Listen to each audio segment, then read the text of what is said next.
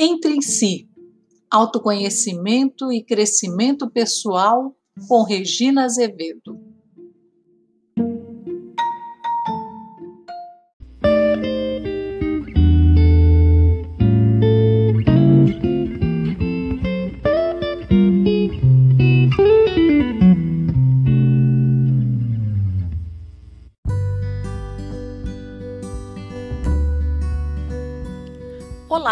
Ouvintes, tudo bem? Dentre as muitas lições deixadas pela pandemia da Covid-19, uma delas se refere ao uso consciente de recursos. Privados de sair às compras, muitos aproveitaram para rever seus hábitos de consumo. É claro que houve também os que, ansiosamente, desenvolveram o costume de saciar suas vontades por meio de compras nem sempre necessárias pela internet. Mas conviver consigo mesmo no aconchego de seu lar trouxe-nos a oportunidade de refletir sobre uma vida mais simples. Vamos pensar sobre isso? O caminho da simplicidade. Prevenir é melhor que remediar. Atenta aos comentários da seção de livros de uma revista semanal, deparei com uma matéria interessante que revelava, passo a passo, uma curiosa receita. Como detonar, no prazo de 10 anos, um milhão de dólares ganhos através do seu empenho e talento pessoais. Não, não se tratava de mais um filhinho de papai desmiolado e bem nascido, aquele tipo de playboy que, contrariando as sagradas escrituras, nunca ganhara um centavo com o suor do seu rosto, aprimorando-se na árdua tarefa de gastar, sem dó nem piedade, a fortuna que recebera por herança de mão beijada. A perdulária em questão era Colette Dowling, escritora americana que nos anos 80 tornou-se conhecida em vários países através de seu best-seller Complexo de Cinderela. Por meio de um discurso pós-feminismo, a autora pregoava que as mulheres continuavam à espera do malfadado príncipe, temendo a própria independência. E como crença é tudo na vida, Colette não foi capaz de administrar seu sucesso financeiro Ante a avalanche de poupudos depósitos provenientes de direitos autorais, ela decidiu não pensar em dinheiro, contratando um contador para cuidar do assunto. Por cerca de cinco anos, viveu no luxo, aproveitando para satisfazer os caprichos de filhos e parentes, além dos seus próprios, como uma autêntica fada madrinha. Ao final da maratona consumista, comprou duas casas nos arredores de Nova York, esgotando suas reservas. Para reformar uma delas, contraiu empréstimos a juros altíssimos. Em pouco tempo estava a zero. Recebeu então um informe da Receita Federal. O tamanho do rombo relativo apenas a impostos era de 70 mil dólares sem ligar a mínima para a situação, acumulando ainda mais débitos no cartão de crédito, após dois anos, Colette viu-se forçada a vender todos os seus bens móveis e imóveis, inclusive a casa dos seus sonhos, com tudo que havia dentro, na tentativa de saldar parte das suas dívidas. Como que por desencanto, quando caiu em si, estava morando numa casinha alugada, aquecida a lenha, dirigindo um carro velho e sem um centavo no banco. A experiência, aparentemente desastrosa, foi usada criativamente pela autora, que tratou de compartilhar seu drama através de um outro livro, Complexo de Sabotagem. Igualmente dedicado ao público feminino, apresentava a estranha proposta de nos ensinar que somos capazes de gerir nossos próprios recursos, mesmo tendo nascido mulheres. A atitude oportunista não parece ter sido o único aprendizado útil extraído dos momentos difíceis pelos quais Colette passou. No discorrer dos capítulos, ela relata que, entre outros luxos, abriu mão dos caríssimos salões da Madison Avenue passando a cuidar ela própria dos seus cabelos. Hoje, minhas necessidades são bem mais simples e, mesmo gastando pouco, não me sinto privada de nada. Comecei a pensar no assunto, nesse retorno à maneira simples de viver, sem desperdícios de energia ou dinheiro, respeitando as reais necessidades de cada indivíduo. Imediatamente lembrei-me de uma crônica sensível de Rubem Braga que descobri há mais de 30 anos. Reli com prazer a lição do grande mestre. Com sua maneira única, poética de abordar as mazelas do dia a dia, o velho Braga começa dizendo: Então, de repente, no meio dessa desarrumação feroz da vida urbana, dá na gente um sonho de simplicidade. A vida poderia ser mais simples. Precisamos de uma casa, comida, uma simples mulher, que mais? Que se possa andar limpo e não ter fome, nem sede, nem frio para que beber tanta coisa gelada? Antes eu tomava água fresca da talha e a água era boa.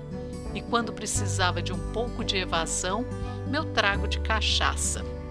Consulto a data, março de 1953.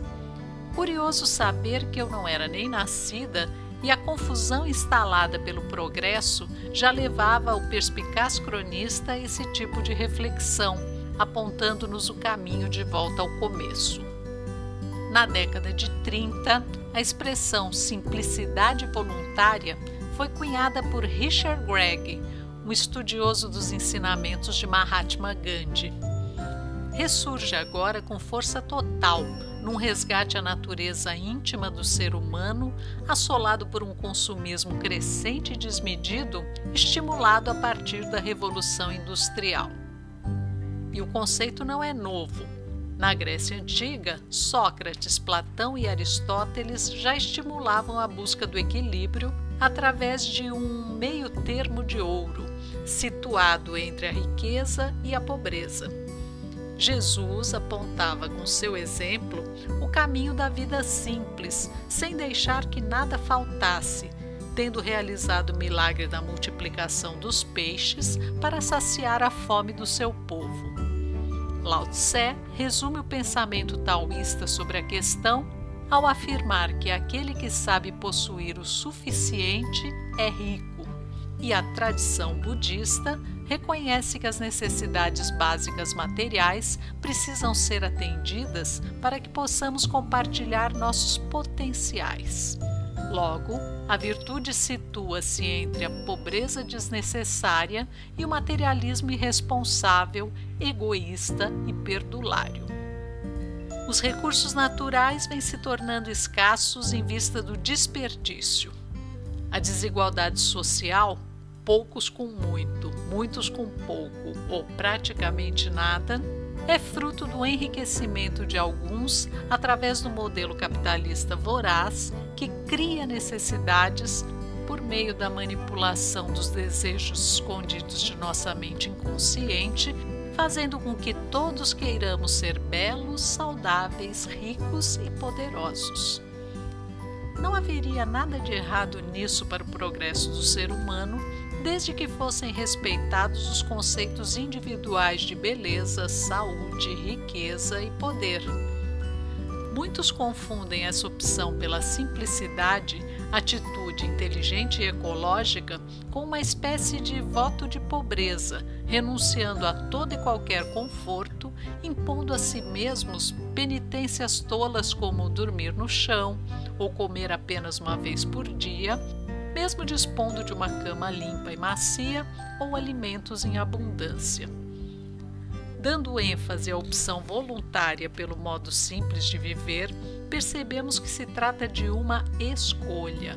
Ao contrário da miséria, geralmente imposta e controlada pelo sistema dominante, geradora de sentimentos negativos como a impotência, a passividade e o desespero. O conceito pode e deve ser entendido para além dos gastos pessoais, englobando aspectos sociais.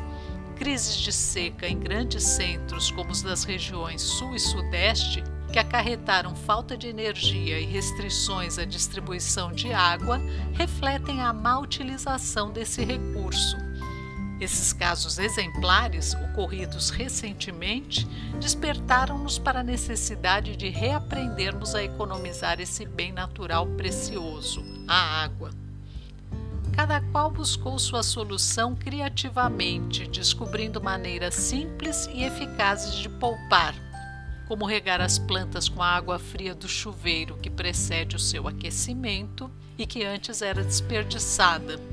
Passou então a ser recolhida cuidadosamente num balde e empregada para aquele fim.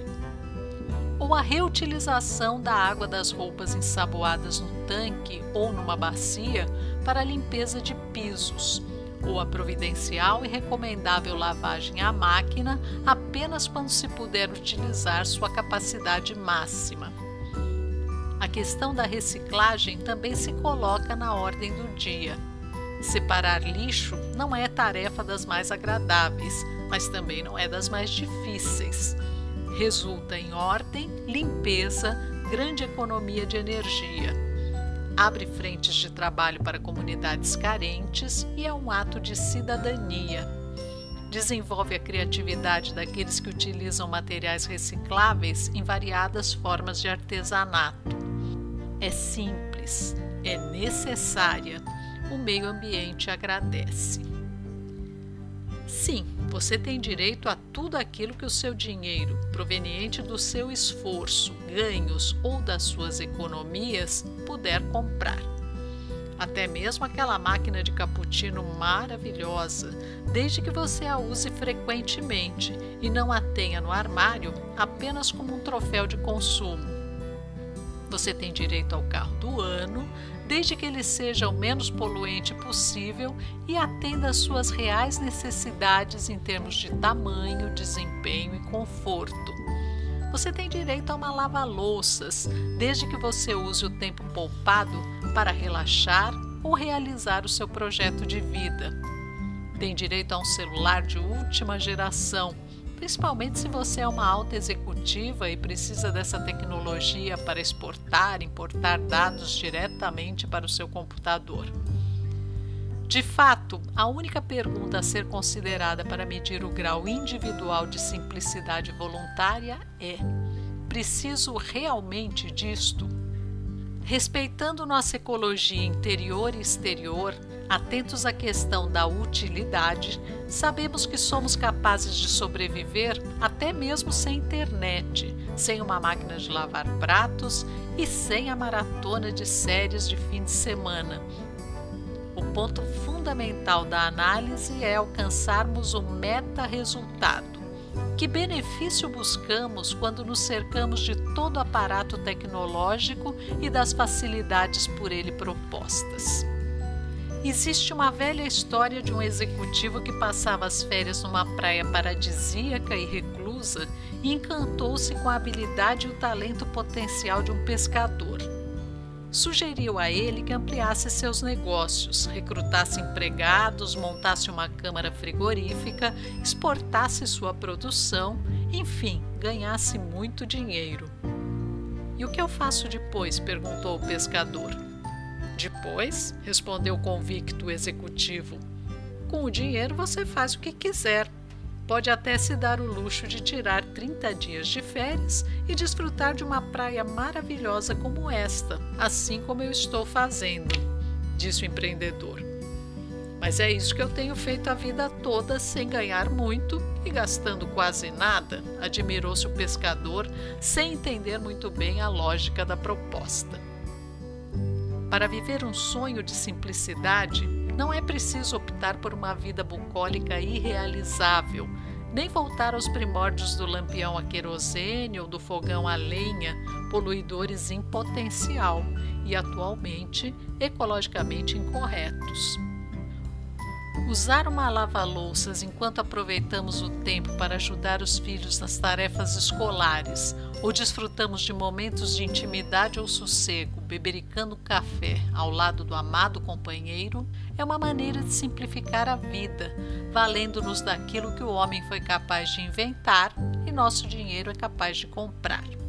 Não se trata então de ato de consumismo desmedido, mas de estratégia para alcançar o resultado desejado sem desgastes físicos ou emocionais inúteis. Aliás, a mesma estratégia usada pelo sábio pescador da história.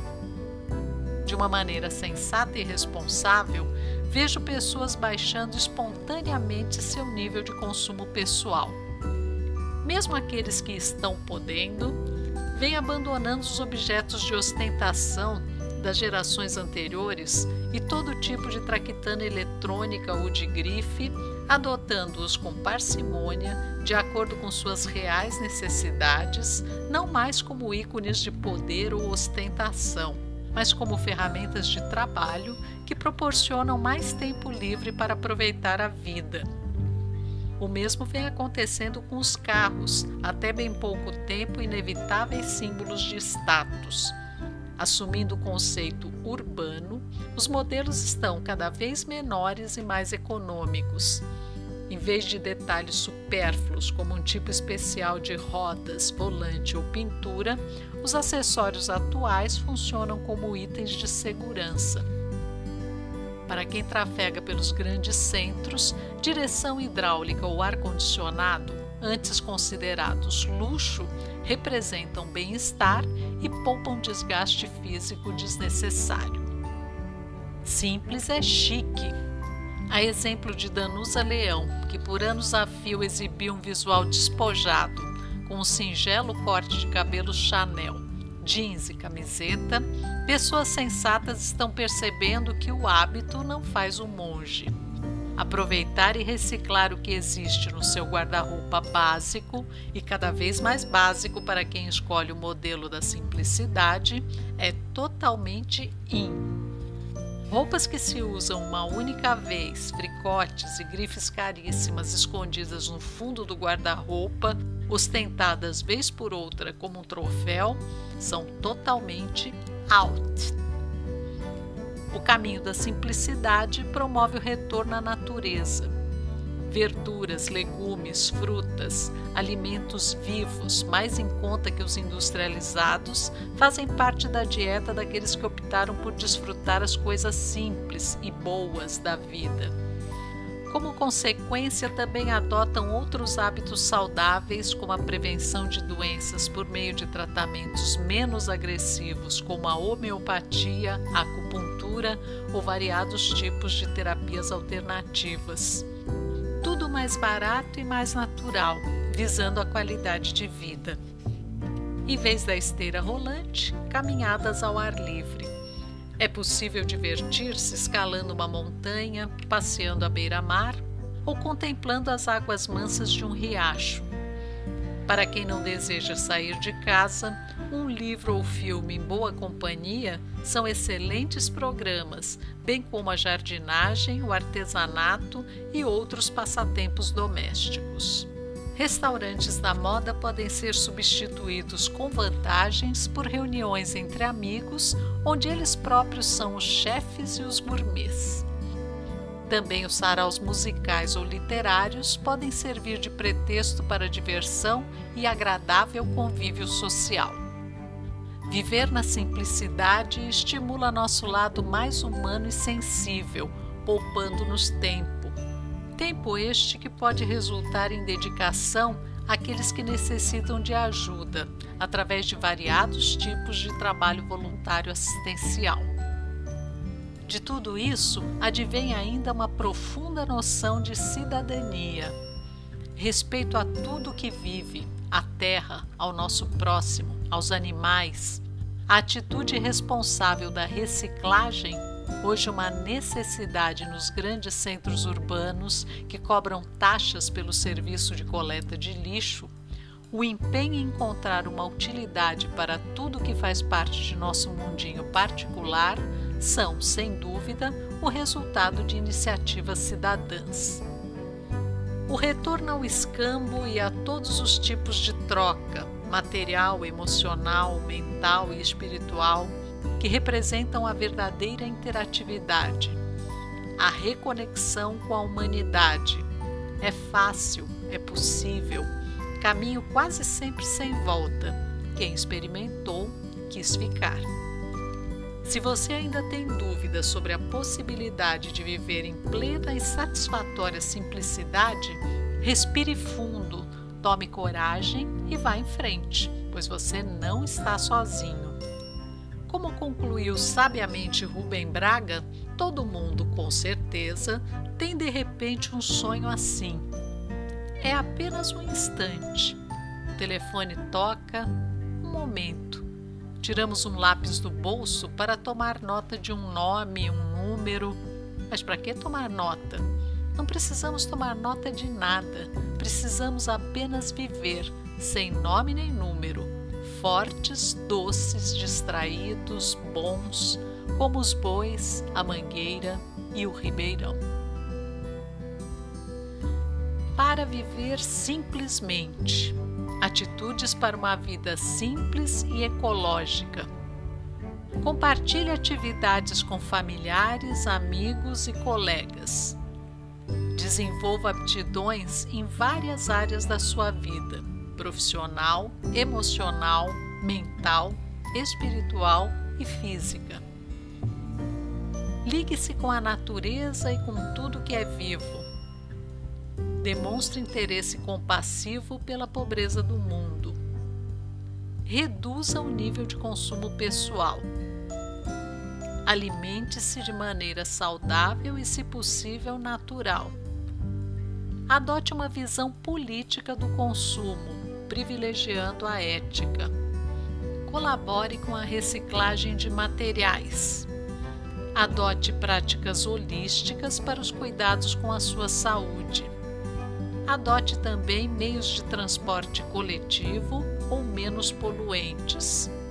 Envolva-se com causas humanitárias e com trabalho voluntário.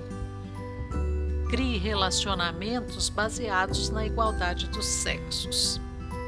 Dê preferência a produtos duráveis e, se possível, não poluentes. Desenvolva suas habilidades manuais. Quais desses itens você pratica? E o que mais você poderia fazer? Vamos viver a simplicidade voluntária?